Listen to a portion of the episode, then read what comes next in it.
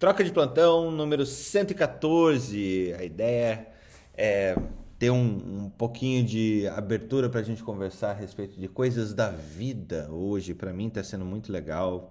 Bem-vindo a você que está ouvindo, porque nesse fim de semana meu filho comemora um aninho de vida e tem uma coisa que eu acho que ninguém também nunca fala isso na faculdade, né? Como é que a paternidade, a maternidade para um médico, para alguém que está numa carreira de, de alta performance ou de alta demanda, às vezes nem performance, mas trabalha que nem um cão. E como que a gente é, contempla, como que casa tudo isso? Eu acho que era esse o, o tema que eu queria trazer aqui para o nosso troca de plantão número 114. Mas antes da gente chegar nesse, nesse tema, que eu acho que todos aqui uh, passam, passaram. É, é, eu queria ouvir primeiro Ana Carolina Carvalho com o seu noticiário atrasado, porque eu fiquei sabendo que alguém não deixa as pessoas falar de vez em quando. É, e, e ficou devendo notícias pra gente, né, Ana? Bom dia. Bom dia. Não, deixa eu falar, é porque era muita coisa para falar. Por favor, e aí... uma frase aí de novo, que eu, que eu cortou aqui no momento. Ó, sem hein, gente? gente? Vou passar para vocês agora as notícias que ficaram pendentes. Gente, tá, tá acumulando meu caderninho. Já tem muita coisa que eu nem contei para vocês aqui. Já tem notícia que nem é notícia mais, né?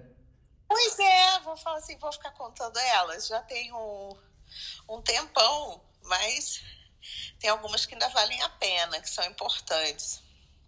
Então, eu queria.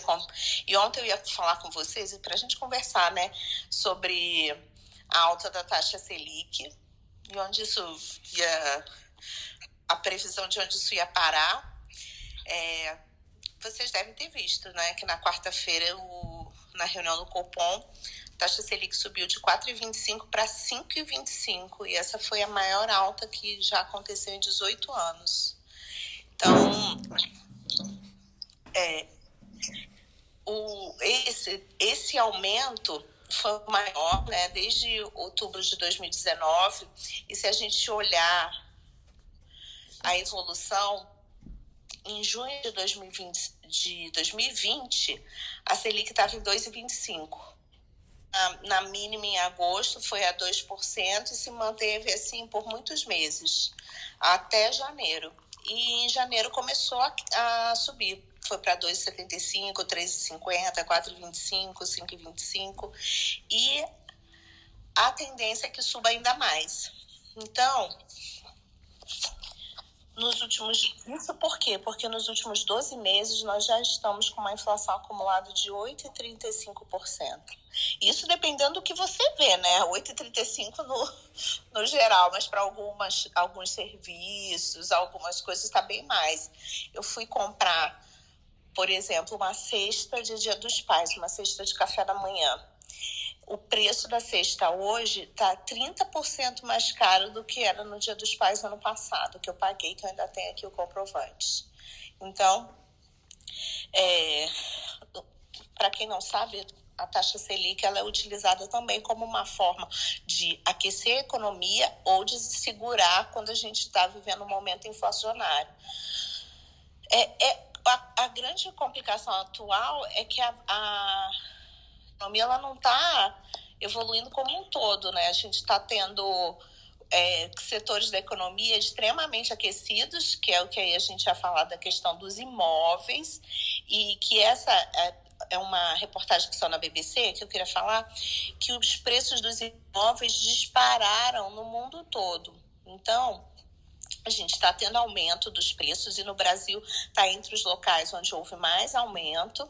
É, dos cinco ó, países latino-americanos que foram incluídos no relatório, o que aumentou mais foi o Peru, com 10% de aumento. O Peru aumentou preços. mais? Pois é. Eu sabia que vocês iam sacanear. Mas aumento dos preços de 10%, o México 6,6%, Brasil 4%. Isso no, no geral. Mas os imóveis que estão levando a esse aumento são imóveis de luxo e imóveis mais bem localizados. Então, isso não é um fenômeno geral, é um fenômeno, é, existe uma divisão né, entre as pessoas que não, não sofreram danos com a pandemia e as pessoas que sofreram danos. Então, está é, aumentando essa disparidade. Mas é, nos locais e nas classes onde não, não houve problema econômico por causa da pandemia, as pessoas estão migrando para casas maiores e com mais espaço. Então, essa, é, às vezes, mais distantes também, porque as pessoas estão trabalhando com home office e não precisam ficar mais nas, nas suas casas é, é físicas, assim, próximas ao trabalho, né? Então, elas estão migrando para locais mais amplos e locais é, com, com mais, mais é, às vezes mais distantes. Aqui em São José, as casas dobraram de preço, porque muitas pessoas estão vindo de São Paulo para morar aqui, porque podem trabalhar com home office e como tem condomínio fechado, mais segurança que em São Paulo e preços ainda menores do que São Paulo, as pessoas estão migrando. Mas nesse movimento, do ano passado para cá, os preços de terreno, em condomínio de casa dobraram. Então, é, é um e não existe ainda perspectiva de queda. A gente não, não visualiza que seja uma bolha e que haja perspectiva de queda nesses preços. Porque as pessoas não estão comprando para investir, elas estão comprando para morar. Então, se alguém está pensando em mudar, está esperando o preço abaixar, não existe perspectiva disso no momento, do preço de imóvel cair. Ô, Ana, é... Seria, seria. E os imóveis comerciais com essa tendência do trabalho híbrido, do home office, da interiorização das pessoas por conta do home office? E os prédios comerciais, como é que está nessa ótica em termos de, de, de aumento, de venda? Porque o que se espera, teoricamente, é que você tenha prédios vazios e com queda de preços, porque está mudando a lógica né, do trabalho.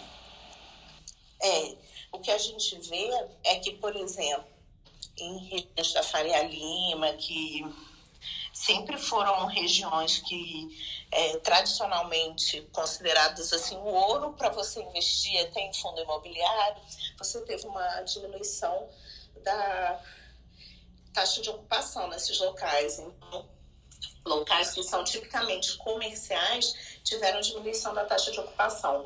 E a gente ainda não, não sabe a longo prazo como isso vai ficar. É, porque as empresas ainda não decidiram se vão ficar totalmente em home office. A maioria vai adotar tem falado em adotar um esquema híbrido, onde as pessoas possam ficar alguns dias em casa e alguns dias no escritório. Então, vai ser necessário ter um espaço físico, mas talvez um espaço físico menor, porque não, não vão estar todas as pessoas ao mesmo tempo no escritório. Mas esse sistema híbrido parece que aumenta tem, a maior parte das empresas tem visto que aumenta a produtividade e também o bem-estar do funcionário, né? Então, é possível que a gente evolua para um sistema diferente, onde as pessoas não tenham que ir ao escritório todos os dias. E isso deve diminuir pelo menos o tamanho dos escritórios. Eu vou, eu, do elevador, eu vou fazer um comentário sobre, sobre essa questão do aluguel, mas pode ter certeza de uma coisa, os grandes grupos, Vinci, Assessment, BTG, BTG, eles aproveitaram esse momento para fazer grandes compras. Você pode ver que os fundos imobiliários né, abriram grandes subscrições. Exatamente para aproveitar esse momento, porque eles sabem que daqui a dois, três anos eles vão ficar com a fatia do mercado grande, vai ter expansão, você pode até não ter as pessoas todas ao mesmo tempo, mas o ambiente vai ser necessário, ele só vai ser ampliado, ele vai ser modificado. Então, deve ter um grande crescimento e os contratos são em GPM, não são em PCA. E eles podem compensar esses contratos nos próximos cinco anos. Então deve explodir muito esse mercado nos próximos cinco anos e quem estiver pensando em investimento para longo prazo vai ser um grande, vai cair na, no colo. Isso que eu ia falar, Ana. É, na verdade, o Brasil nunca teve uma taxa de juros tão baixa, então o financiamento não, agora não está tão baixo. Não, não, não, não, não, não. Assim, a gente, nós estamos tendo, nós estamos tendo. Ao contrário, está subindo. Não, não. Está mais alto não, que teve. Não, não, não. Assim, nós estamos tendo hoje os dados de algum tempo atrás. Então, assim, a nossa taxa Selic ela nunca tinha chegado tão baixa. Então, muitas pessoas. Sim, aí agora a gente está pra... em outro momento. É, né? A gente está falando Exato. do atual. É. Exato. Ou Até um tempo atrás era isso.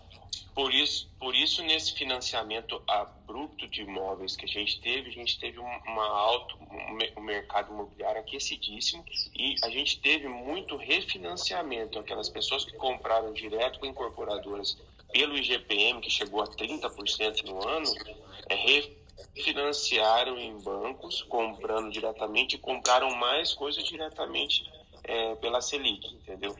Então, por isso que a gente teve o mercado imobiliário ah, superaquecido. E ele se mantém aquecido por isso. Então, Agora, Messias, não é bem isso, não. a Selic subiu. Mas não é bem isso, não.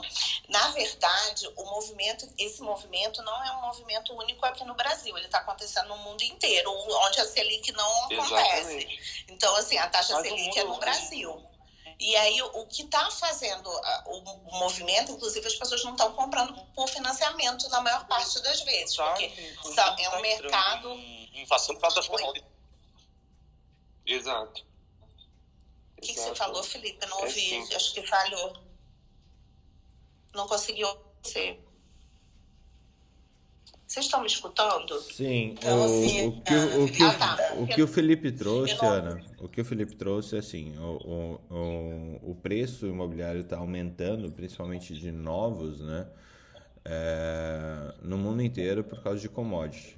Aumentou ferro, aumentou cimento, aumentou tudo porque o, o mercado mundial é, superaqueceu no, no momento de, de pandemia para esse tipo de commodity. Minério explodiu, explodiu.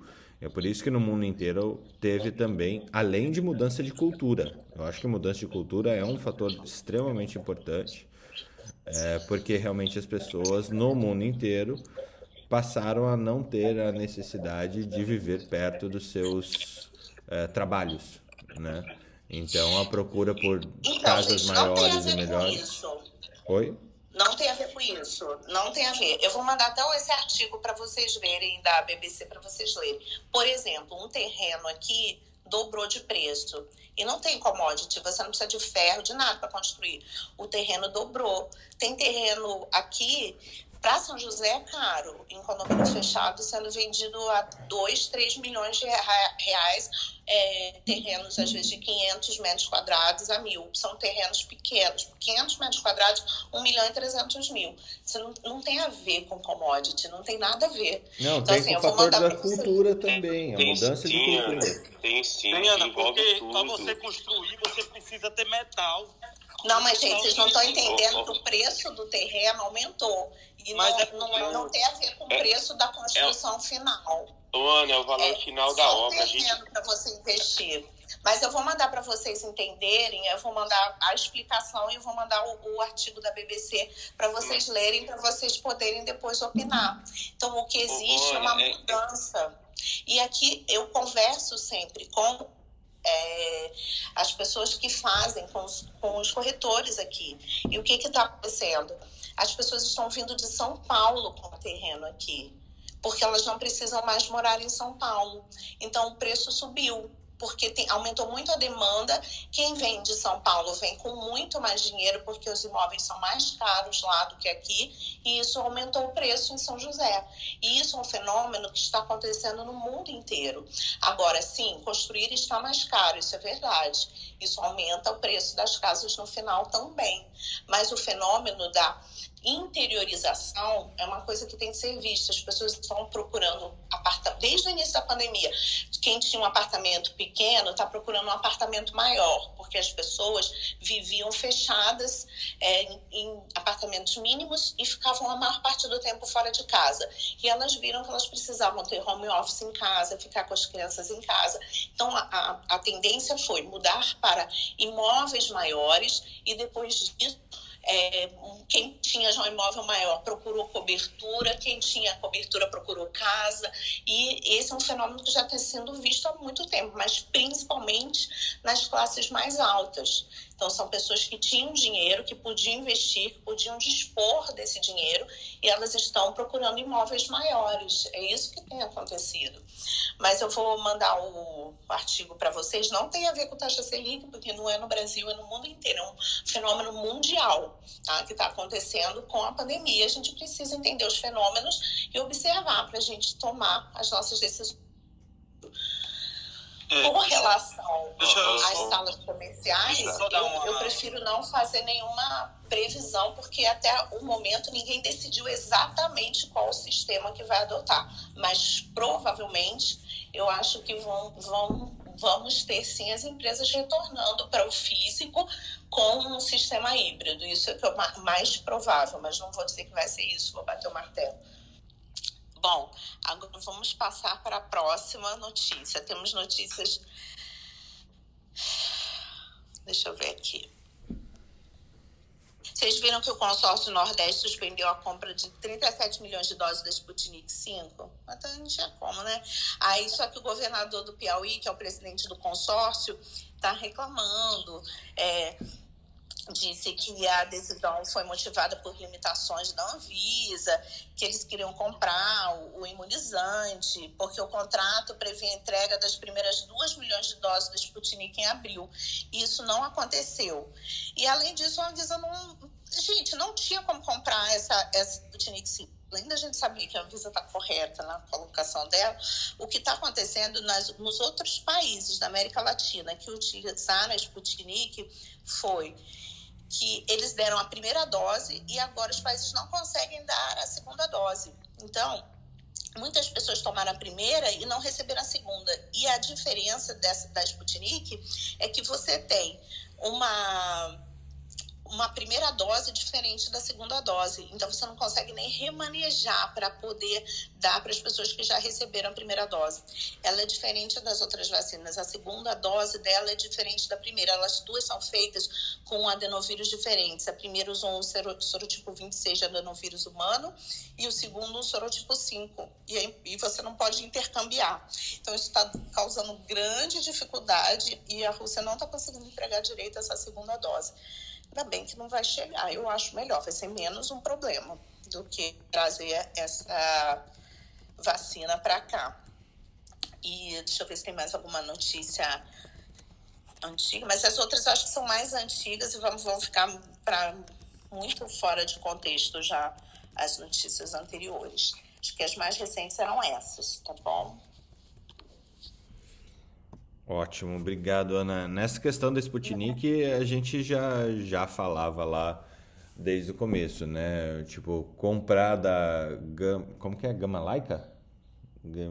É. Gama Laika, né? Acho que é isso. É, é, não trazia garantia nenhuma. É, todo mundo estava comprando a oportunidade política. Quem queria comprar a vacina da Rússia da Rússia estava comprando uma oportunidade política e não exatamente uma uma solução vacinal. Então, é, isso isso fica cada o tempo vai dizer o quanto que isso é, era evidente para variar um pouco. A gente falava disso já. Quantos meses a gente tem de troca de plantão? Já seis? Não, não chega. A, é seis meses. Seis meses. Estamos fazendo seis meses de troca de plantão agora em agosto, é? Fim de fevereiro a gente começou a troca de, de plantão. 25 de fevereiro. 25 de fevereiro. Ó, 25 de agosto, seis meses de troca de plantão. Então, realmente, assim, é, a gente tem que entender que no esquema vacinal do mundo, das cento e cacetada vacinas que estão em desenvolvimento e que já foram validadas em algum país e coisa parecida, todas elas estavam vendendo uma oportunidade política além de uma solução vacinal. É, com essa situação da vacina da Rússia, fica mais evidente ainda todo, toda essa questão. Se eu não me engano, a Argentina teve um, um foi um dos países que mais vacinou com a, com a Sputnik, correto? Pessoal? Correto. É, não, eu fiquei falando aqui. Argentina, eu tenho até países que fizeram aqui a Sputnik, mas a Argentina foi uma das que mais fez. E a gente tem dado, Felipe? Chefe, o senhor sabe, né? Venezuela, Argentina, China e Índia, os dados é o que você acredita, né? O que o Bom, aqui no Brasil falado, também, a gente não está muito é, fora disso. O que né, a Argentina tem falado tem sido sempre os números de, va de vacinação deles, né? Mas assim, a, tem tido muita dificuldade sobre os reais números de doentes na Argentina, né? Não, não, tem. Se você for ver os estudos, é uma coisa que a gente tem problema aqui no Brasil também, né? A gente tem muito assim, os dados de morte, mas assim, e de testes. Mas a Argentina não tem testado muitos pacientes, o que leva a uma dificuldade sobre o real impacto da doença lá. E a única diferença que a Argentina tem é que eles fizeram contratualização com a Moderna também. Um pouca quantidade de vacina, né? Eles não fizeram com a Pfizer, fizeram com a Moderna. E o, o a maioria das vacinas dele foi com a Sputnik e teve também com a teve com a Sputnik. Deixa eu ver se eu acho aqui o artigo. Eu tenho, eu tenho um, um artigo comentando cada país da América do Sul. Vou procurar aqui. Mas a, parece que a de Cuba eles também usaram, tá? É, aqui eu tô com alguns dados, eu tô com alguns dados da Argentina aqui na minha frente. Eles tiveram 107 mil mortes no total 4 mil, quase 5 milhões de casos. Eles estão com uma curva muito de desenho muito parecido com, com a do Brasil. É, cara, 107 mil mortes é um. Deixa eu ver. Qual que é o tamanho total da população da Argentina? População. É, isso vai ficar feio. Mais, muito semelhante ao Brasil também, viu? Argentina. é, 44 milhões de habitantes, ou seja, a gente, eles estão muito semelhantes ao Brasil. Né? 100 mil mortes para quase 45 milhões, a gente tem uh, ah, 500 mil para cinco vezes a população. Então tá, tá bem parecido, ou seja, dois fracassos latino-americanos. É, é, para lembrar que também assim não teve tanto teste, né? feito o Brasil. O Brasil também não testou muita gente, né? A gente é, devia ter testado muito mais, né? A gente sabe disso. Uhum. Mas eu acho que eu acho que assim a única coisa que a gente tem tido de sucesso na América do Sul tem sido a República Dominicana e o Chile, né? O Uruguai também, né? Eu acho que eu acho que o Uruguai a gente pode considerar também. Interessante. Tá bom. Ana Startupeira, temos notícias europeias? Ei, eu tô até, tô até agora olhando aqui, acabou de chegar o pacotão da Sociedade uh, Espanhola de GO. Um, tem uns artigos muito bacanas. Um é uh, uma visão sistemática do BMJ Pediatrics sobre uh, a perspectiva fetal na Covid-19. Acho que eles perguntaram para os fetinhos: e aí, fetinho, qual a sua perspectiva? Você está feliz? Bom, é sobre uh, o Covid-19 uh, influencia no periparto, né? Tá bem interessante e mais uma vez vem mostrar que uh, a transmissão vertical é muito baixa, como a gente já esperava, e o prognóstico pré-natal não é ruim. Mais uma vez, o Brasil está fora da curva. Né? É, então, é, eu vou, vou mandar esse trabalho aí para vocês. Tem um outro trabalho aqui, a associação de pré-eclâmpsia com Covid. Lembra que a gente falou sobre isso lá atrás, naquele troca que a gente falou sobre gestação e Covid? Sim. É, tem uma. Então, realmente, o Covid-19 durante a gestação está é, strongly associated, associated, fortemente associado com pré-eclâmpsia, principalmente em nulíparas. E faz sentido, né? Porque a nulípara não teve o, o, o, estímulo genético do parceiro. Então, é, eu, eu acho que até quando tem muda ali o parceiro também, deve ter, deve ter mudança. Então, mais uma razão aí para você se vacinar, gestantinha. Né? Porque se tiver precoce... Doença endotelial, né? Cada vez mais é, então, doença é... endotelial. Cara, se as pessoas, se as pessoas é, lembrassem, então... se as pessoas lembrassem só disso quando falar de Covid, Covid é uma doença endotelial. Ou seja, resolvia 80% dos problemas. Você sabe um pouquinho de. Não é nem fisiologia, gente. É, é, é tão. É, é, isso já, já resolvia 80% dos problemas. Não dê Então, aí muita eu vou mudar- assim, não encharca, né? Não dê muita. é, eita, e desinflame com baixas doses de corticoide. Pois é, pena que pré-eclâmpsia é uma coisa que não se dá bem com corticoide, infelizmente. Ah, tem também um aqui, tá bem interessante, sobre pressão, excreção de, é, do vírus da Covid no leite materno. E é um estudo pequeno, mas também não precisa de estudo muito grande para isso. Ah, tem- são 50 ah, neonatos que foram amamentados com- por mães com Covid. Nenhuma a mãe expressou COVID, é, COVID no leite. Então, se tiver com Covid, só que a gente já vem recomendando mesmo, máscara, lavar bem as mãos e pode amamentar o nenê tranquilo. E ainda passa em não GG pro bebê, né? E ainda passa em GG pro E bebê. da passe GG para o bebê, bem lembrado. Quem vacina, então assim, quem gestante, lactante que, que vacinou, vai passar IgG pro seu bebezinho. Então, mais um motivo aí, eu gostei que hoje tá cheio de motivos, né? Também tem um, um artigo sobre como ah, é, manter as pacientes, as gestantes é, seguras durante a pandemia. Vou mandar para vocês também. É, que, deixa eu abrir aqui o fichário aqui para ver se eu tenho mais alguma coisa. Ah, eu mandei semana passada no grupo uns videozinhos muito legais sobre CRISPR, que a gente tinha conversado semana passada, na semana retrasada, né, sobre CRISPR, e esses vídeos estão super fáceis de entender como é o CRISPR, como ele altera o, o, o, o DNA. Achei bacana compartilhar com vocês aí. E também sobre nanotecnologia para terapia de câncer.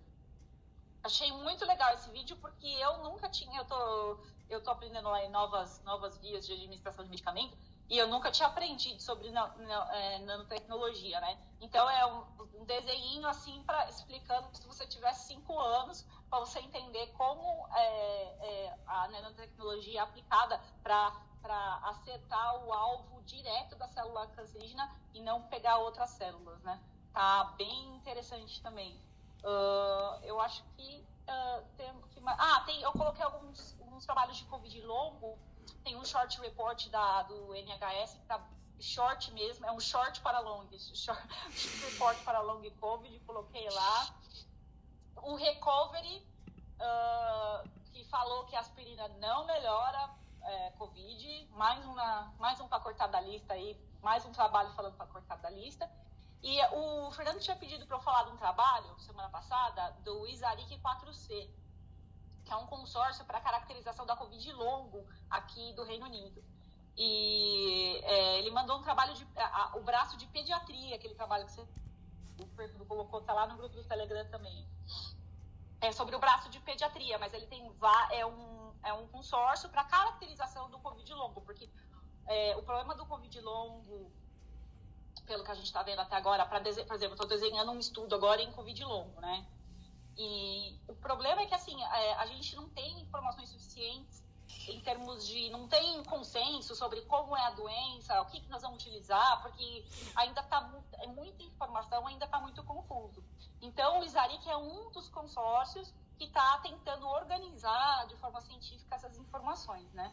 E aí ele tem vários braços, inclusive ele tem um braço de genômica, que eles já descobriram alguns lotes genéticos que têm a ver com Covid longo e gravidade de doença. Então, eles, é, aparentemente, pacientes que teve, teve doenças mais graves é, e tem esse lote genético aí, desenvolvem mais uh, locus genético, desenvolve mais Covid longo. É, outra, ainda está tudo muito por cima, porque ainda está muito, tudo muito por cima mesmo, né? Mas se vocês colocarem é isaric4c.net, eu coloquei o endereço lá no Telegram é, é, é, semana passada, vocês podem clicar e podem ver todos os trabalhinhos, eles só publicaram em revistinha boba, só no Lancet, só no Science, só revistinha assim, mais ou menos, eles publicaram. E tem um resumo de todos os trabalhos lá, você pode clicar no que te interessa, né? E aí tem esse braço, eles estão fazendo um braço, eles colocaram um novo braço agora de pediatria, para ver como que eles vão caracterizar o, o Covid longo na pediatria, né? É, então, é, divirtam-se. Aí eu coloquei algum trabalho, eu coloquei um hoje aqui, peraí. Esse eu coloquei hoje de manhã na hora que eu acordei, porque eu tava acordando animada. Ah! É um, os caras do, do, do JAMA estão republicando o trabalho da ivermectina. do dia 4 de março. Eles colocaram de novo nos e-mails deles que a ivermectina é altamente prescrita para o tratamento de Covid-19 não é, ajuda no primary ótico, não melhora a, Repita. a, a, a Covid-19 mild, né? É, leve, né? Repita, então, Ana então, Panigassi, repita. Decidiram republicar hoje de novo esse trabalho.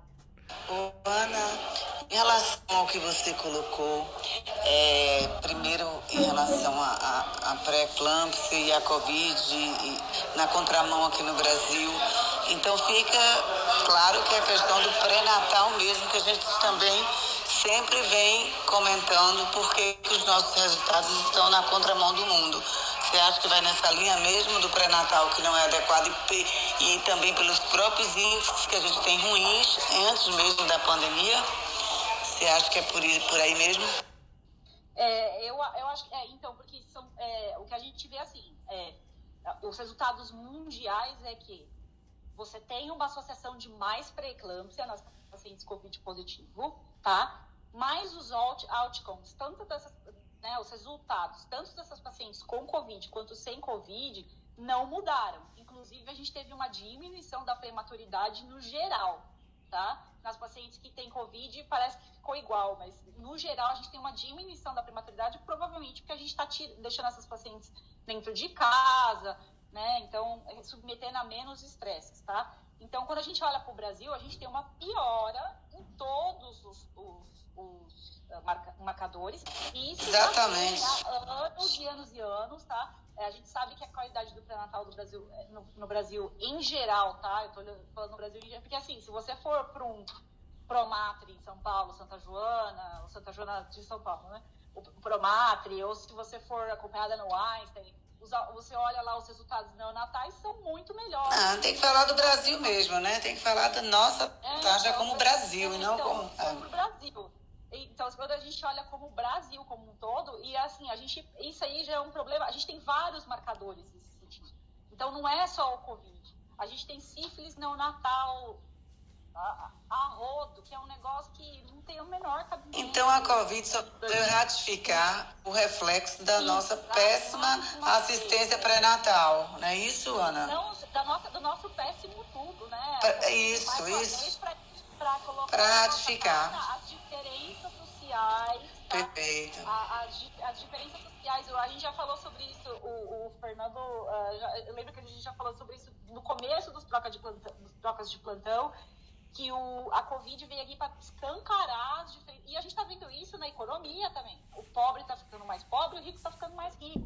A gente sabe que o rico morre menos. A gente sabe que. Então, assim, é, é, é mais um desses marcadores sociais médicos e né, que a gente tem que deixar bem claro aí que o Brasil tá tá para trás e é, é realmente eu, eu, eu tenho convicção de falar que é o pré-natal que é o e assim eu não estou falando de nada muito complexo não estou falando assim ah tá faltando aparelho de ultrassom de última geração não estou falando que está faltando assim enfermagem multidisciplinar exames básicos é, é, é uma dificuldade. O, o Felipe deve saber. Agora, Ana, um e se quando compara o Brasil com países de situação socioeconômica semelhante, esses índices da mortalidade materna ou do, da, do, do, do que o Covid tem causado nas gestantes está semelhante ou a gente continua na contramão assim lá na frente do mundo? É, porque isso também chama atenção, entendeu? Marília, é, mas nisso eu tenho uma pergunta de fato, quem é comparável ao Brasil? É, porque a gente é, tem, então, a gente tem vários Brasis, né? A gente tem vários Brasis, a gente discute isso o tempo e todo. E outra, a gente tem um negócio assim, a, a gente tem outra, outra, a gente tem um, um, sistema de notificação excelente com um pré-natal ruim. Porque, por exemplo, quando a gente olha a Índia, ele é, é tudo ruim. O sistema de notificação é ruim, então a gente não, realmente não sabe o que está acontecendo, entendeu? No Brasil, a gente acontece que a gente tem um sistema de notificação, principalmente em obstetrícia, excelente, tá? Porque se, se prende a, atestado de óbito, a, a outras, outros fatores que isso aí dá uma aula, tá? E aí a gente olha para outros países, por exemplo, como a Índia, que a gente não sabe nem quantas pessoas morreram, a gente não sabe quantos óbitos tem. porque o, a gente não consegue contar. Né? A gente sabe que tá um absurdo, porque os caras vão de drone lá e filma aqueles, aquelas piras funerárias né, gigantes, é, nem faz, nem filma mais, porque já ninguém aguenta mais. Né? Então, eu acho que o problema para a gente comparar é. A gente, eu, se você tem um. É, ai, ai, onde que é mesmo? Não, o, eu, acho que, dá, eu acho que eu tenho, tem um ponto, né, Ana, que assim, para comparar, a gente teria que ter é, sistemas de mensuração igual, é, semelhantes. É, Exato. E a gente está vivendo uma situação que ou é, daí pegando o Brasil, a gente tem um bom sistema de notificação, isso é inegável. Não, não, dá para falar que o nosso sistema de notificação é ruim, porque não é. Ele é bom e tende para o excelente, pelo menos nesses dados críticos né, de, no, de notificação compulsória.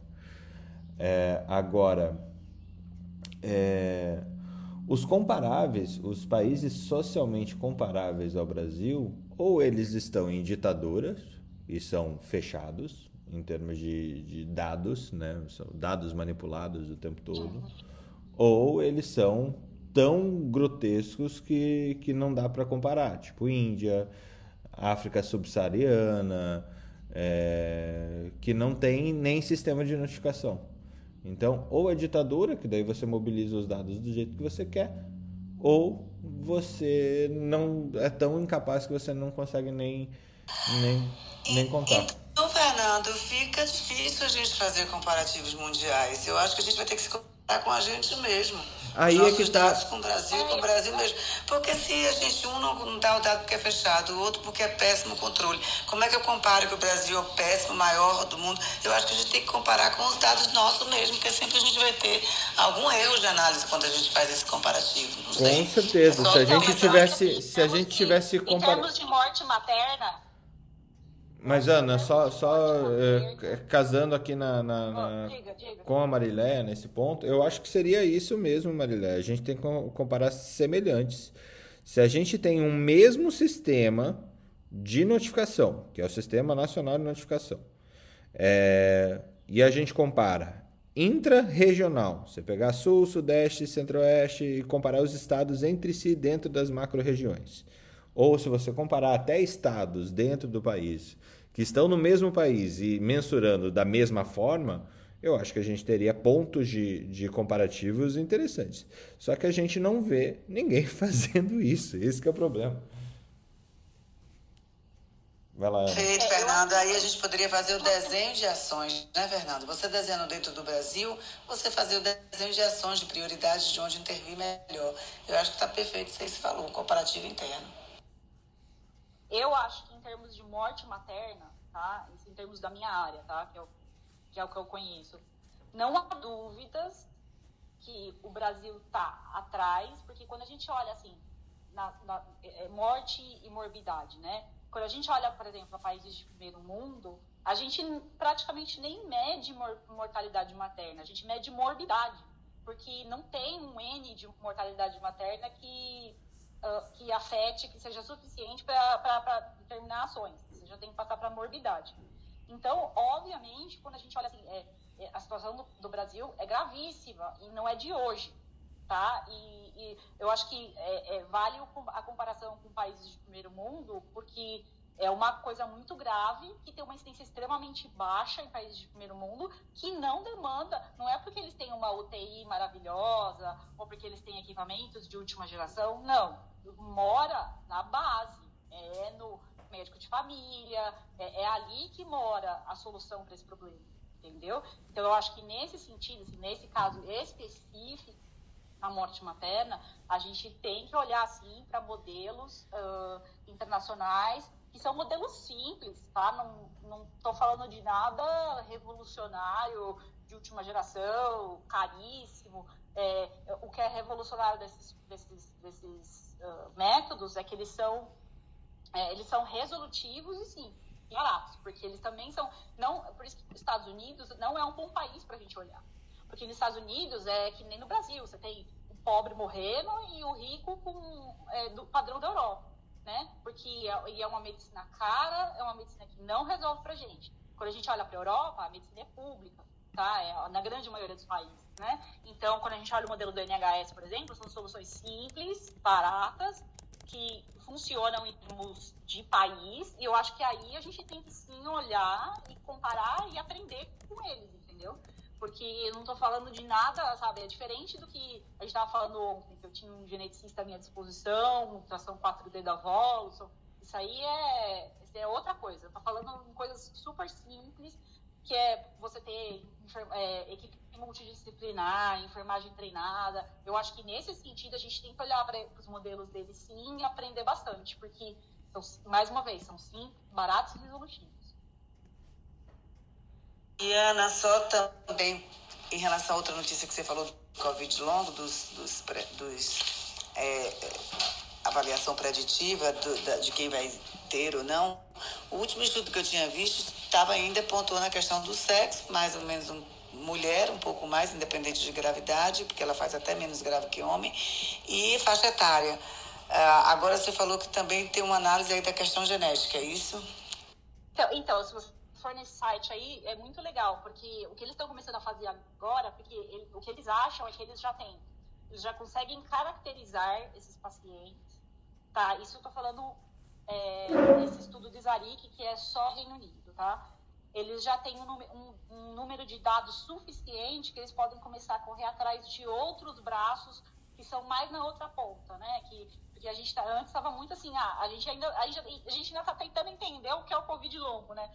É, é, é, tem, tem gente ainda discutindo se é persistência de vírus, se é autoimune, se é isso aí é um braço. O outro braço é genômico Vamos olhar para esse braço. Então, eles estão começando a expandir isso aqui agora, eles já acham que já estão num ponto que eles podem começar a fazê-lo. E eu acho que vai sair muita coisa interessante aí. Está bem por cima ainda, eles estão começando a desenhar os trials e os coisas, mas eu acho que. Porque é, é saiu uns trabalhos ultimamente também muito legais sobre quais são as, os, as necessidades clínicas do Covid longo em termos de pesquisa. Saiu um trabalho muito bom da Lancet Infectious Diseases, sobre quais são as necessidades clínicas de, de pesquisa em Covid longo. E aí, e, e não só caracterização, mas como é, determinantes, então, de, de, de, Covid longo, não só genéticos, mas como é, de estilo de vida, de, de, como você falou, sexo, idade. Uh, aí, Tinha um artigo falando disso. Eu acho que você não viu um artigo que teve The Lancet, se eu não me engano, foi Nature, que falava dos seis é, é, que eles botam seis pontos como preditivos para o Covid longo. Aí eles falam. Ah, eu né? você, você, você mandou pra gente. Tem aquele gente. lá atrás, né, né, Ana? Um bem isso, antigo. É, é, é, eu acho que está aprofundando agora, né? Acho que é isso aí. Exatamente, está muito. Tá, eu, como eu estou fazendo, eu estou desenhando trial, trial não, né? Estou desenhando uma, um estudo observacional, né? Então eu tô juntando tudo, sabe? Os estudos para desenhar o meu, né? Então ainda tá super. Então, por exemplo, eu vou desenhar um, um, é, um para Irlanda, que não há estudos observacionais. E, e, eles acham que no norte da Irlanda, porque as pessoas atravessavam para o Reino Unido, elas, elas tinham uma taxa de contaminação muito mais alta, e eles acham que a taxa de Covid longa é muito mais alta lá. Então eu vou desenhar um trial que não tem nada daqui não tem nenhum estudo observacional, não tem nenhum levantamento de dados. Então, eu vou levantar um trial bem básico para a gente começar e, tipo, ponto de partida para os estudos seguintes. Eu, é, tá, eu tô, tô, tô, bebendo aí na fonte da Marileia. É o que a Marileia manda, eu coloco aqui. Já, já foi do meu, da minha pastinha. Ana, que legal isso aí, hein, cara? Você inovar aí com estudo observacional. Pô, parabéns, cara. É, então, é o meu, meu, vai ser meu projeto do mestrado, né? É, eu estou fazendo um estudo de, eu vou desenhar um estudo de long, long COVID e eu vi um estudo muito interessante de pareamento, né? Então você pega, eu vou pegar, é, provavelmente que eu vou fazer, eu vou pegar pessoas que pegaram COVID no pico, que foi janeiro, fevereiro, tá? A gente tem mais ou menos aí uns 50 mil casos na Irlanda, entre janeiro e fevereiro. E eu vou pegar esses pacientes, eu vou comparar, eu vou recrutar e vou comparar quem pegou Covid longo, quem ficou com Covid longo e quem não ficou. E aí nesse meu trial vai acompanhar durante dois anos. Eles vão, vão, vão a gente vai acompanhar sintomas, é, qualidade de vida e é, é, mental well-being, é, bem-estar mental. que, é, são, é, que, que, a gente vai vou usar alguns questionários, porque eles também estão desenvolvendo um questionário para long COVID, mas vai ser publicado só em dezembro, e eu tenho que entregar até antes, então eu vou usar questionários que já existem. E Ana... Vai, vai ser assim, então eu vou vai ficar à disposição. Quem quiser depois usar na sua universidade, quiser, se, quiser usar o meu protocolo, fiquem à vontade de me pedir que eu forneça um protocolo para vocês. É, eu já sou meio assim, vamos fazer um multi, vamos fazer um multicêntrico com o Ralph aqui lá em Belém, é, puxando o protocolo teu, seduzindo um professor dele para fazer isso de TCC. É, e quem estiver ouvindo pode seguir nessa linha também. E todo mundo vai fazendo mestrado junto contigo. é, então, fiquem. É, eu, não, eu vou só desenvolver o protocolo, né? Para o meu mestrado, é, eu, só tenho, eu não tenho que tocar o estudo, eu vou só desenvolver o, o protocolo. Mas, assim, fiquem à vontade de me contatar, porque vai ficar pronto provavelmente é, em setembro, né? E, e aí minha tese sai em novembro, né? Mas fiquem à vontade, porque eu vou desenhar o estudo de qualquer jeito, para mim não me custa nada uh, é, fornecer o protocolo, não tenho nenhum interesse em. Não custa nada, é, é, o dinheiro do governo irlandês mesmo, então dane-se. Ô, chefe, qual, é, qual é a diferença? Convertendo em real. Qual é a diferença dos réis mortais, né? Eu tô, tava comemorando um artigo nosso aqui que foi publicado agora recentemente. E ela vai formar um, um questionário para mim. Meu Deus do céu, é outro padrão de ver, né? Não, não, não. Melhor, o melhor é que a gente pode usar essas coisas com o dinheiro do irlandês, né? Não. não é, na, tudo, tudo na conta do, do Migodi. Migodi é o nosso, é o nosso presidente. Tudo na conta dele. Então, então. Não, brincadeira. Eu, eu, eu vou desenvolver um protocolo que pode ser utilizado você vai adaptar, ele é óbvio, ele, meu protocolo vai ser para a população irlandesa. Então, por exemplo, aqui ninguém tomou Coronavac, mas isso aí é fácil, você altera lá e pronto, entendeu? É, não, é aquela coisa de. Aí, de... E aí, provavelmente, questionário. Não, no, é assim, no teu, no, no teu questionário tem Guinness, no nosso vai ter Polar. Polar não, é, sei Exatamente, lá. É... Cristal. Polar. Então, aí eu, o meu questionário eu vou usar eu vou usar parâmetros do Reino Unido de, de questionário, né? Aí é só você pegar os parâmetros da Organização Mundial de Saúde, tem um monte de questionário já pronto em português, é só adaptar. Então, é, é, fiquem à vontade aí se alguém quiser fazer um estudo com, com vídeo longo para é, para roubar o protocolo. Roubar não, tô, tô de presente. Isso, roubemos. CD carinhoso é, documentos irlandeses para o Brasil. Ah, e daí fiquem, me citem, me citem, me citem. Não, eu nem quero melhorar meu fator Eu nem quero melhorar meu fator H. Coloque aí, não, não só me citem, como me coloquem como autor. Fique à vontade aí. Quem escreveu o protocolo, né, entra como autor. Fica à vontade aí, por Estamos aqui, né? Estamos aqui, fica à vontade. A gente sempre quer participar, né? Vai lá, Messias. É, cara, o melhor meme do último mês foi realmente que é, o CNPq e a plataforma Lattes era coisa que os cringe usavam para quem não se garantia no TikTok, né? Meu Deus do céu e que corre o risco de você não ver mais, né? Que amor que partiu, né? Exato.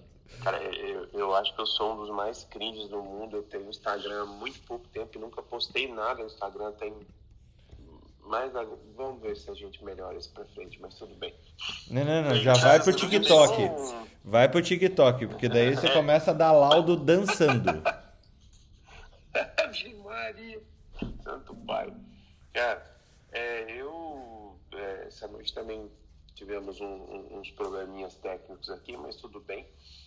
É, eu consegui pegar mais um artigo assim que eu achei que tem muito a ver com, com a nossa, com, com o Brasil, né? Foi um artigo é, americano que ele fala que a morte de Covid, ele trata a morte do Covid-19 no contexto da educação infantil que eles notaram um prejuízo na educação infantil relacionado a, aos, aos, aos, professores e aqueles tutores, né, as pessoas que orientam essas crianças, uma vez que é, eles fizeram um questionamento que entre as perguntas, ele é bem pequeno, é, na verdade é uma carta de pesquisa, né, que foi aprovada, é, que pode-se ter um prejuízo, na, uma vez que a gente teve uma maior atenção para crianças maiores e uma menor atenção para crianças em idade pré-escolar, e eles estão preocupados com um prejuízo na educação dessas crianças,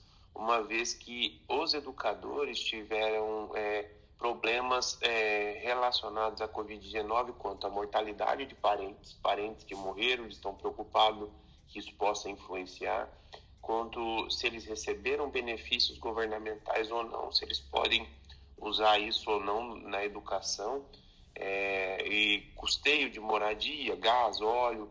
Então, em cima dos questionários, eles chegaram à conclusão que pode ter um prejuízo educacional nas crianças. É, é, quanto à educação infantil dos pré-escolares. E assim, se eles estão preocupados com isso lá, imagina aqui no Brasil que a gente já tem um prejuízo, um, a gente já teve um, uma, uma, demissão de, de, de, de funcionários na parte educacional, nas escolas privadas, porque elas ficaram fechadas por muito tempo. Então, assim, me preocupa é, dessa pesquisa que eles fizeram, assim, que é... Me perdoe, mas é superficial no, no, sentido que a gente tem que depender da resposta dos outros, né? É, aqui no Brasil, né? que já, já, já sofria com isso antes, eu imagino isso agora. É, eu vou, depois eu vou postar lá no, no, no, Telegram. Ele é pequeno, é de fácil leitura, assim, é, é bem legal, só para a gente ter o, poder avaliar o que esperar no quadro de educação infantil é, futuramente, aí, nos próximos cinco anos. Aí. É, perfeito, de novo, né, Messias? É o Covid mais uma vez escancarando e potencializando a ampliação das distâncias sociais do país, né? Porque é, enquanto você falava, eu estava pensando assim: nossa, a gente teve a sorte de achar uma babá para o João, que a babá ela foi dispensada de uma escola pré-escolar, né? É, ela é uma pedagoga com é, especialização em ensino de primeira infância. Imagine, o João vai estar tá tendo um desenvolvimento incrível, incrível dentro de casa. E é um custo que a pandemia permitiu que a gente pudesse pagar, porque a escola nada mais é, escola infantil, nada mais é do que diluição de. É um, um, um trabalho coletivo entre pais para diluir o custo de diversas atividades para as crianças. E é caro pra caramba. A gente conseguiu uma pessoa extremamente especializada para estar dentro de casa. Agora, a maioria das pessoas não. O cara do subúrbio, que já, já era. É, do subúrbio, não, da periferia mesmo. É, a pessoa que já era sustentada, a criança que já era sustentada pela avó. É, que de 60 anos de idade, que se perdeu essa avó e, e, e ao mesmo tempo é, não teve a escola ou qualquer creche para deixar essa criança para que ela se desenvolvesse, a gente vai ter assim dificuldades tremendas de vida para essa criança e isso está estabelecido já nesse primeiro e segundo ano de vida, terceiro ano de vida. Tipo, a gente já está colocando elas uh, man, e, assim, com uma, uma dificuldade imensa de sair daquela situação. É, da situação que ela tá, que é essa pressão do meio que é tão grave. Né? É, é, o que a Ana lá atrás colocou, que o, um dos maiores indicadores de, de qualidade de vida e, e, e, e de saúde do país é o CEP. Não é outra coisa, é onde você nasce. Então, sabe, você achou uma raridade, viu, Fernando? Você tem que valorizar que tá difícil. E eu achei legal desse artigo assim que ele pegou bem coisas da, da nossa realidade aqui, né? Avaliou alimento, habitação, utilitários, cuidado de saúde e renda. Que é o que pega no mundo inteiro e a gente aqui isso pesa bastante, né? Por isso que eu achei legal trazer para cá. Depois eu, eu, eu posto lá. É legalzinho, bem legalzinho a gente ter essa visão, que a gente não pensa. Na Covid a gente pensa em doença, né? Não pensa em educação, não pensa em, em economia tal, assim. Até a economia pegou bastante, mas a gente esquece dos outros pontos de educação tal. Então, por isso que eu achei legal. A economia pegou porque tinha um histriônico falando que a gente tem que salvar a economia, a gente salvar a economia e não a saúde. Mas tá bom, né? Marileia. Não, e só. E tô aqui dirigindo, mas tá dando para falar. Mas só complementando e, o que o Messi colocou, na realidade, eu acho que a gente viu que pega tudo mesmo e a gente vem discutindo isso, só que de forma fragmentada. Então a gente um dia discute saúde mental, pediatria, maternidade, todos os setores da economia. Eu acho que a Covid veio fazer com que as pessoas refletissem e pensassem até nos seus propósitos. Então um dos temas da sala de hoje que foi discutir a, o, o quão a gente tem dado atenção aos nossos filhos enquanto médicos, enquanto trabalhamos fora, como é que isso tudo está acontecendo, eu acho que a pandemia veio acredito que, que as pessoas deveriam aprender, pelo menos essa lição da pandemia, que é o seu reposicionamento em relação à vida, em relação a, ao que é que você como propósito de vida, a própria humanização, que a gente fala de humanização do humano, que é uma coisa até paradoxal, mas que ao longo de toda a existência do mundo não tem nenhum perigo, não se fala da necessidade dessa humanização, desse olhar sistêmico e não para o próprio umbigo.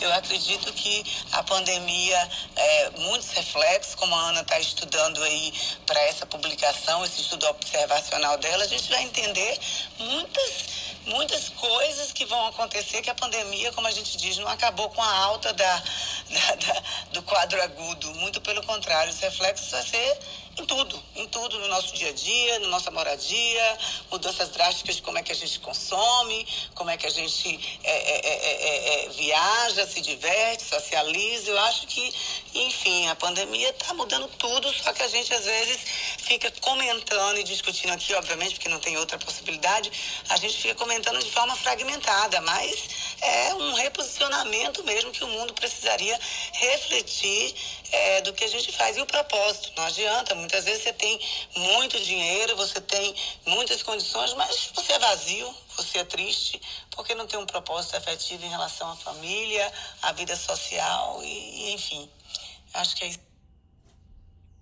Palminhas para você, é, mereceu agora, hein? Parabéns. É... Merecia agora, eu acho agora que só, Marilé. Tá me dando problema. Só, só eu acho agora. que o pepino me causou problema. Ou não, né? Ou não. É a solução.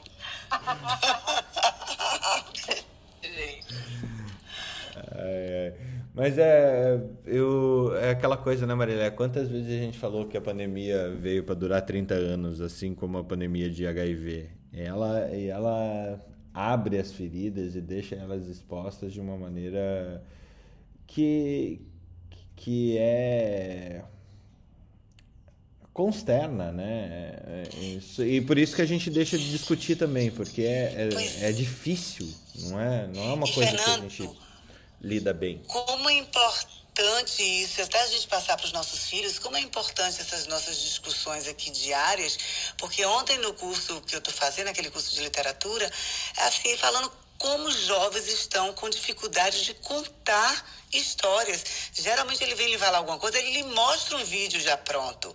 Ele não está mais sabendo contar a história, contextualizar, para que a gente possa é, aprimorar o nosso senso de imaginação, de enxergar. Se a gente perceber hoje, tudo é videozinho para você ver pronto. Você não sabe mais pegar um livro ou, ou uma notícia e tá contando aquela notícia, até para que você bote os pontos que você considera relevante, que o outro pode considerar outros pontos.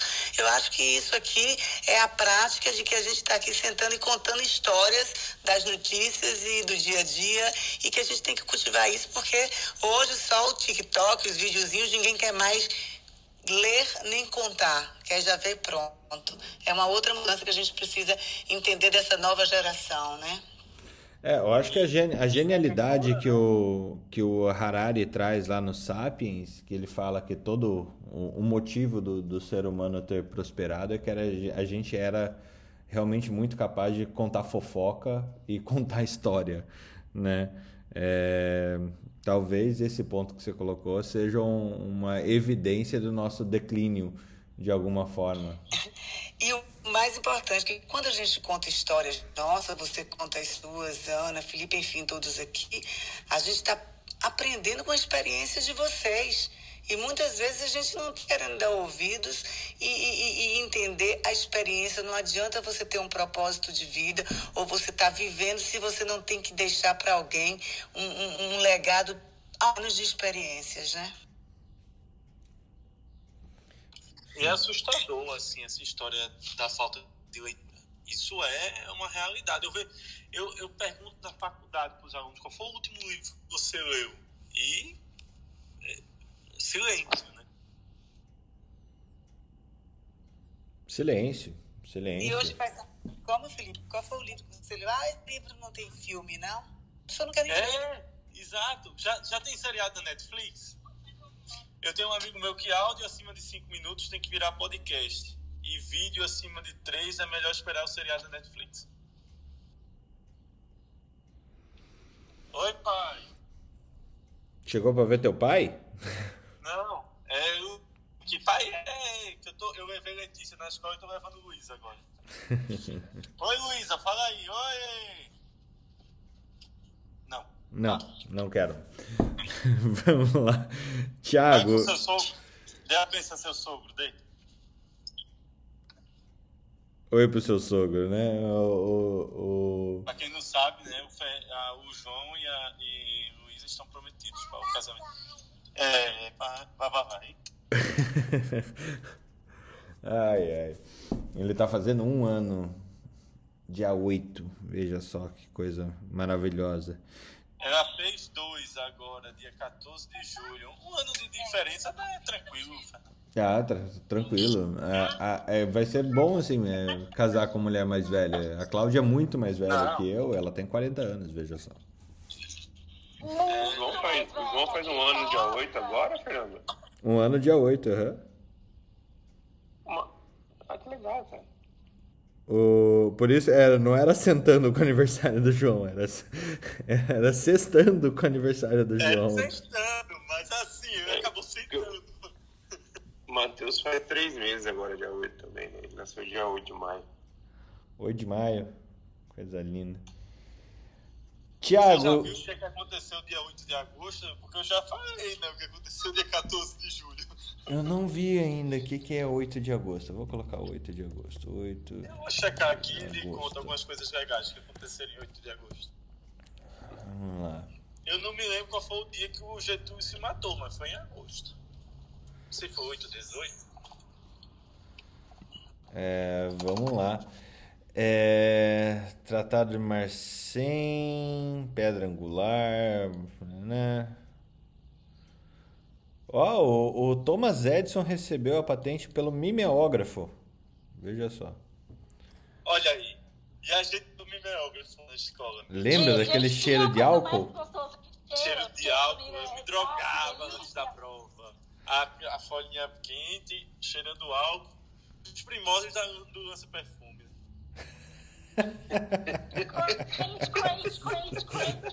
Mega Blaster.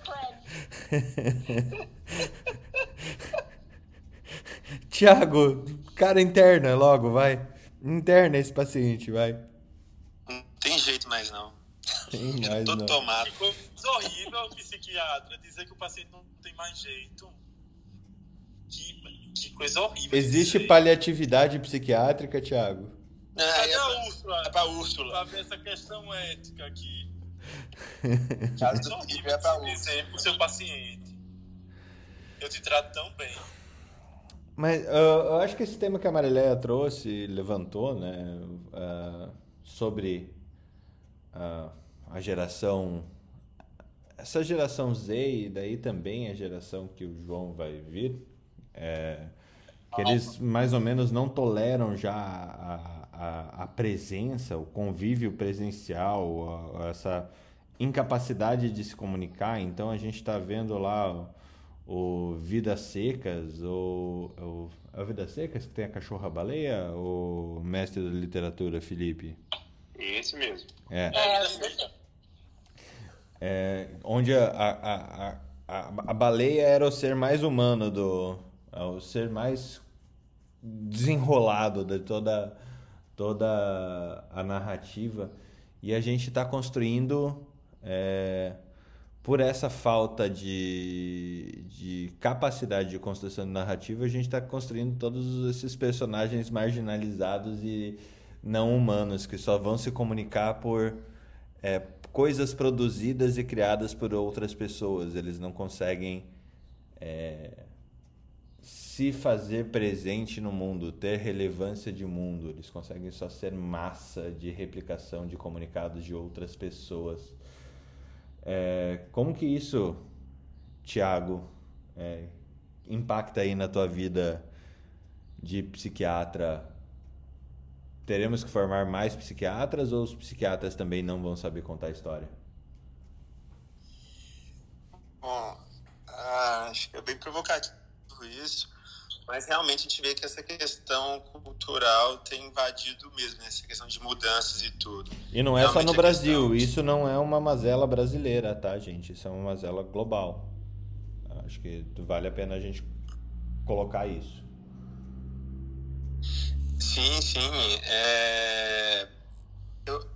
é aquela coisa tão nova que a gente vai ver a questão com o tempo, né? Com o tempo que a gente vai ver ah, os impactos. Mas a gente não pode deixar de é, sempre incentivar aquilo que já é consolidado, né? Pelo menos na questão científica, que é a questão do investimento cognitivo, né? Então sabemos que a questão do, da leitura, a questão né, da arte do escrever, é, é, né, com, a, com a mão, isso tudo é importantíssimo para a questão de habilidades cognitivas. Né? Então, é o mínimo que a gente tem que fazer, porque isso tem feito com que muitas pessoas realmente não desenvolvam áreas do cérebro né, que deveriam ser desenvolvidas com esse estímulo, né, a questão da, da, da educação, e isso pode comprometer né, a, a formação né, desses, dessas crianças e adolescentes no futuro. Então, acho que é importante que a gente tenha né, esse como dever, que a gente é promotor de educação, a gente estar tá incentivando, incentivar essas questões que é importante. Eu acho que a gente não pode fechar os olhos para o novo, mas é importante que a gente vá com o mínimo de segurança, né, se, se, é, se aventurar nesse novo espaço. Mas a questão de educação, a questão do ler, a questão também do escrever, isso para a questão do cérebro é extremamente importante. E, Fernando, e puxando o gancho, talvez, inicial, do que eu queria falar, era aproveitar e falar sobre a questão da paternidade, né? Eu acho que, como domingo, dia dos pais, acho que a gente não pode esquecer de falar também da influência da que a figura paterna sobre a questão dos filhos. Então, muitos reflexos que nós temos hoje com os nossos, as nossas crianças, adolescentes, adultos, tem uma reflexo diretamente ligado com a figura masculina.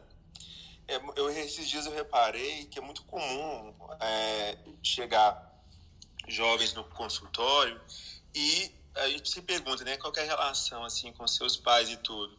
E me impressionou como muitos dizem que a relação né, com a mãe geralmente é aquela questão mais ah, afetuosa e tudo, e com o pai um ligeiro distanciamento, né?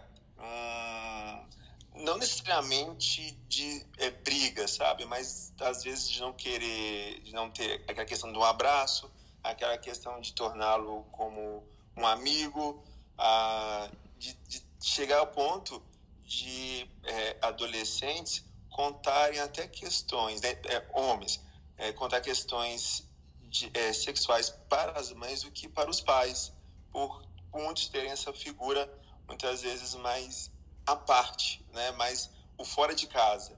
É, e eu acho que é uma questão provocativa assim, para vocês, né, que são pais, você, Felipe, o Messias, como é que vocês hoje, nesse contexto, né, nessa questão de pandêmica, como é que vocês se enxergam hoje como pais, a figura materna? A figura paterna em relação a esse cotidiano hoje da formação dos Cara, para mim, é, assim, a, a pandemia foi ótima em termos de, de momento de paternidade. Vou te falar bem a verdade, né? O fato de eu trabalhar de casa, é, e acompanhar a minha esposa e o meu filho em todo esse desenvolvimento desse um ano de vida, estar junto, ver, é, estar presente na introdução alimentar, é, ir devagarinho, frente a uma vida que eu tinha que era cheia de viagem, era consultoria para cima e para baixo, voando pelo Brasil uh, o ano inteiro. E, assim, teve ano que eu tive uh, que eu fiz 150 pernas de voo em um ano. Né? Eu, eu, eu, voei 150 vezes no ano. É, pô, isso foi um era um volume de trabalho absurdo que se fosse se eu tivesse meu filho nessa época eu jamais conseguiria é, casar uma coisa com a outra. Então a pandemia para mim nesse nesse sentido de convivência com a minha esposa, convivência com meu filho e estar presente para o desenvolvimento dele foi incrível, incrível, incrível mesmo.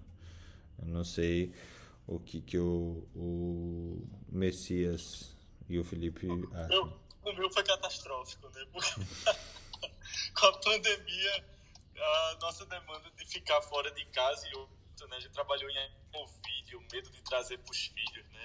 É, foi uma realidade, né? Eu me lembro quando eu fui atender o primeiro caso aqui em Pernambuco. É, meu designer com já tinha seis meses de idade, né? Cinco para seis meses. Designer com ela no braço, mamando olhou para mim e disse: "Você vai voltar para quando atender esse paciente?" Eu digo: "Olha, eu volto agora, eu volto daqui a dois anos." Então, ou a gente monta alguma estrutura para isso, ou eu não volto para casa nos próximos dois anos. Porque a pandemia está começando. E olha, é, é, desafiador mesmo, né? Ontem eu cheguei em casa à noite, aí o Isa me recebeu na porta e disse: Papai trabalha muito. Olhou pro vizinho assim e disse: Papai trabalha muito. Como que diz? Vocês não, mas papai sim. e Bem, as minhas são super carinhosas. Elas. Oi, papai. Chegou na escola, não foi? Papai trabalha muito? Demais? Onde é que você aprende? É, tá vendo? E na aprende a gente nem sabe. Dá tchau pros coleguinhas do papai, dá? Tchau. Tchau, Luísa. Tchau, Luísa. Não, tá Tchau, Lu. Tchau, Lu. Vou lá deixar ela na escola, já vou. Você gosta da escola? Gosta da escola? Gosta. em Messias, o que, que você tem para acrescentar nisso? Cara, pra, pra mim foi assustador, né? Porque quando iniciou a, a, a pandemia, é, eu entrei naquele surto de ler tudo que estava chegando, sabe? Aí eu meio que surtei. Falei, olha, a gente estava pensando em engravidar. Falei, não, nós não vamos engravidar porque está acontecendo isso e isso, está morrendo todo mundo, o mundo vai morrer, todo mundo vai acabar tudo. Né? E aí, no meio dessa história, a mãe engravidou. Aí ela não era vacinada, a gente não sabia de vacina, não sabia se tinha vacina, não sabia o que causava no feto, não sabia se estava... Então foi muito incerto e eu acho que o Matheus ele veio para presentear é, o nosso momento junto com o conhecimento, que aí ele nasceu exatamente no, no, no, momento que as coisas estavam começando a se esclarecer, né?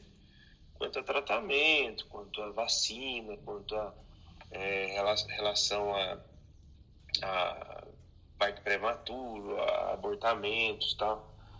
E sim, para falar a verdade, nesse momento tá muito difícil, né, cara? Assim, porque a gente teve um, um aumento absurdo da, da, da carga de trabalho, é, principalmente na parte, na parte de imagem, né, que muitos serviços atrelaram o diagnóstico à imagem. Então, assim, uma sobrecarga, a gente trazendo trabalho para casa, mas falo assim que eu tenho um presente de Deus na minha vida é, é a Marina, assim, que a Má assumiu a ponta, ela, ela toma conta e ela tenta me fazer participar, sabe? Todos os dias. Às vezes eu chego cansado, ela vem cá, vem cá ficar com teu filho e tal. Então, assim, eu acho que é, ela é, eu, eu falo que hoje ela é mais de metade de mim.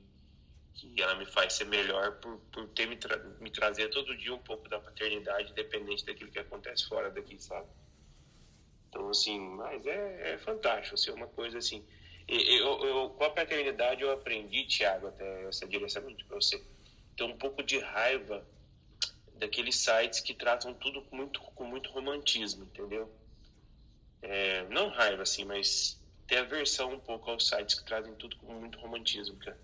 Porque a criança nasce, ela tem dor, ela tem cólica, você quer tirar a cólica dela, passar para você, você não consegue, não tem medicamento que faça, é, você não dorme, é, você acaba assim se estressando e você não consegue às vezes assimilar trabalho com a educação do seu filho na, inicial ali, naquela é, heterogeração que eles falam, naqueles três meses iniciais. Então, assim, não é perfeito. Acho que seria muito mais honesto desses sites falar assim que é lindo, é uma delícia, mas é lindo, é, só que é custoso, assim. É, você vê seu filho chorar duas horas por causa de dor e você não conseguir tirar isso dele, isso, isso dói em você. Então, assim, acho que seria muito mais honesto você tratar a, a, o nascimento do seu filho, é, esse começo do desenvolvimento dele intestinal, neurológico, de uma maneira mais honesta. Então, assim, é, eu acho fenomenal, mas nem de longe esses custos, essa, essa, essa, essa perda de sono, é, diminui o prazer que é, que é ter o Mateus aqui com a gente. Eu acho que a gente é da igreja, a gente faz parte da igreja, eu acho que é o mais próximo do amor de Deus que, que a gente pode ter é o amor de um filho. Eu acho que ele vem muito para consolidar a definição de família, tanto cultural quanto religiosa. Assim, eu, eu sou apaixonado no meu filho. Acho excelente, né? As considerações de você, a gente vê diferentes pontos de vista, é, porque muitas vezes é, a gente tem medo de até de falar da própria figura do homem, né? Dos sentimentos e tudo, mas que é importante falar, né? Botar as questões é, alegres, as questões tristes. A gente vê muito caso das mulheres que dão um show, que muitas trabalham fora, mas é, entram de casa e dão um banho, né? de, do, do, é, nos filhos, literalmente, né, de, de mãe, banho de mãe, é, eu acho que a gente está é, gostando de ver que hoje os homens também estão procurando a poder ofertar isso para os seus filhos, né? A, a gente sabe que o trabalho a, também exige bastante, mas sabemos que a formação hoje, né, a, da, das nossas crianças, tudo depende dos pais, no entanto, que entra como fator de risco para transtorno mental problemas né, com os pais, seja a briga do casal, ou seja a morte de um, ou a ausência, né, o abandono do outro. Então, é muito importante a gente sempre rever isso. Então, a gente fala muito essa questão de saúde da mulher, né, essa questão de é, depressão pós-parto, questão isso e outro, mas não podemos esquecer de falar da saúde mental dos homens e a participação deles na vida dos filhos. E isso começa literalmente desde a infância. Lembrar de que quando a gente protege mais a criança, né, uma infância, adolescência mais tranquila e tudo, a tendência é diminuir as chances né, de transtornos mentais é, no futuro. Mas aproveitando o ensejo, né, desejar para vocês, né, que são pais, parabéns. Né? Acho que tem uma data que ser realmente comemorada, porque não é fácil, cada um com seus problemas, com as suas angústias, mas com certeza ter no presente, que é poder ter né, uns é, serizinhos né, tão maravilhosos e que vocês possam investir tanto, não somente questão do amor, mas também a questão né, da literatura, a questão do respeito, né, a questão do estilo de vida, Marilega. Acho que tudo isso vocês, como pais, podem influenciar. E a influência maior, nunca esquecendo, é o exemplo. É ser aquilo que vocês gostariam que seus filhos fossem quando crescer. Oh, mas olha, é assim mesmo, gente. É, é, espetacular. Eu falo por Letícia, Letícia é minha mais velha, ela é ela tem o espectro autista, né? Então, para a gente foi um, um grande desafio, né? Para poder está sendo um grande desafio, né? Moldar todas essas questões de comunicação dela e de vitórias e de. E, bem, é bem, é bem peculiar, cada, cada espectro é de um jeito, então a gente tem eh, lidado e sendo conquistado, né? Porque Letícia tem uma vantagem, Letícia não tem maldade, né? Ela é a mais, é a mais, é a mais pura prova de amor, assim. Ela é sincera, ela tem os sentimentos, ela transborda amor, ela não tem maldade ela não entende minhas, meus comentários de duplo sentido, nem minhas perguntas maldosas, nem minhas piadas maliciosas. Ela não entende nada, ela me ama mesmo assim, independente de qualquer coisa. E o que é interessante é que ela expressa aquilo que é dado a ela. Então, se você dá amor, ela responde com amor. É muito simples. E, nossa, é, é assustador o desafio. Ela tem sete anos de idade, o diagnóstico foi com dois anos, tem cinco anos tudo isso. Mas muda a nossa percepção de pai também. Eu acho que eu me tornei uma pessoa melhor por causa de Letícia. Né? Me tornou uma pessoa mais humilde, uma pessoa que com, comemora as vitórias dela bem mais do que comemoraria talvez se não fosse tudo isso. Bem, é, é, desafiante. Eu acho que eu me tornei um pai melhor para a Luísa, porque a Letícia vem me ensinando isso. Né? E imagina, cada um tem a sua história, a sua forma de, de viver, a sua forma de trabalhar os seus valores e tem suas histórias com seus filhos. Mas a, a minha duplinha aqui, ela, elas são fantásticas, elas são completamente opostas e mas se completam de uma forma e encaixam na minha vida que eu não tenho nem como agradecer. Não podia ser melhor. Esse é o meu segundo dia dos pais, né, Felipe? E assim, Thiago, você fechou o programa muito bem. Obrigado por, por, pelas palavras. O, o meu primeiro, o João tinha menos de. O João nasceu prematuro e, e, e de forma muito abrupta, né? e um dia antes do Dia dos Pais. É, e olhar para esse um ano, a quantidade de coisas que, que a gente aprende, né? É, mas a gente só aprende se for provocado isso que o Thiago estava tava colocando, né? Se a, se a nossa nossa interação com, com nossos filhos for essa de doação, de abertura, de amizade, de de mútuo aprendizado e ensino, né? É, é realmente algo incrível. Não, não, não existe. É, não existe, eu não acho que tenha coisas comparáveis e que merece dedicação e que, e que tem angústias, como o Messias falou. É, eu acho que, o, que o padrão de paternidade está mudando, é, ou o padrão o padrão cultural de paternidade está mudando. É, da pessoa que da classe média que é agora o cara provedor da família para uma pessoa mais presente com a família um médico que que a gente via vários dos meus colegas que foram fazer medicina é, que tinha uma figura paterna que era o cara que trabalhava e trabalha demais, demais, demais e não estava presente junto com a família, para uma, uma linha de jovens que buscam até de vez em quando mudando para cidades do interior, mudando para um para é, construindo estilos de vida menos atribulados, justamente para ter uma vida mais próxima da família.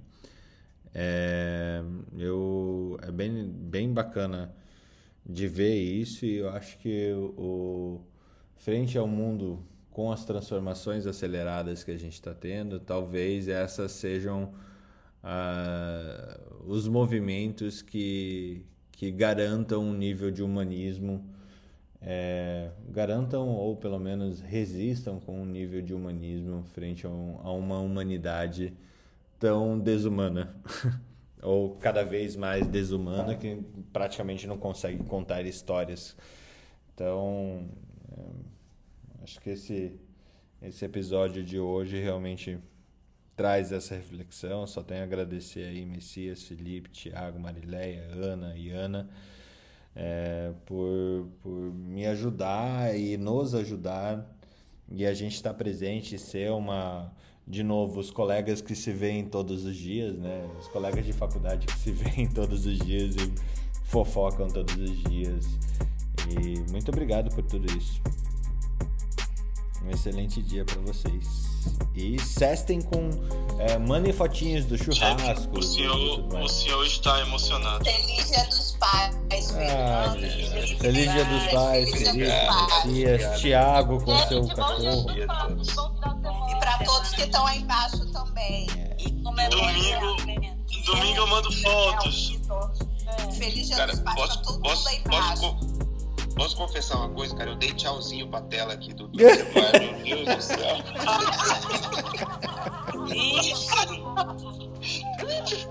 É, outro dia eu botei camisa. Outro dia eu botei uma camisa pra falar no Clubhouse. Eu botei a camisa e tava falando, aí depois eu parei, meu Deus, por que, que eu botei a camisa? Bom dia, gente. Bom dia. Bom dia, bom dia pais. Tô dando tchauzinho pra você também, Messias. Tchau pra vocês, Obrigado, gente. gente. Obrigado.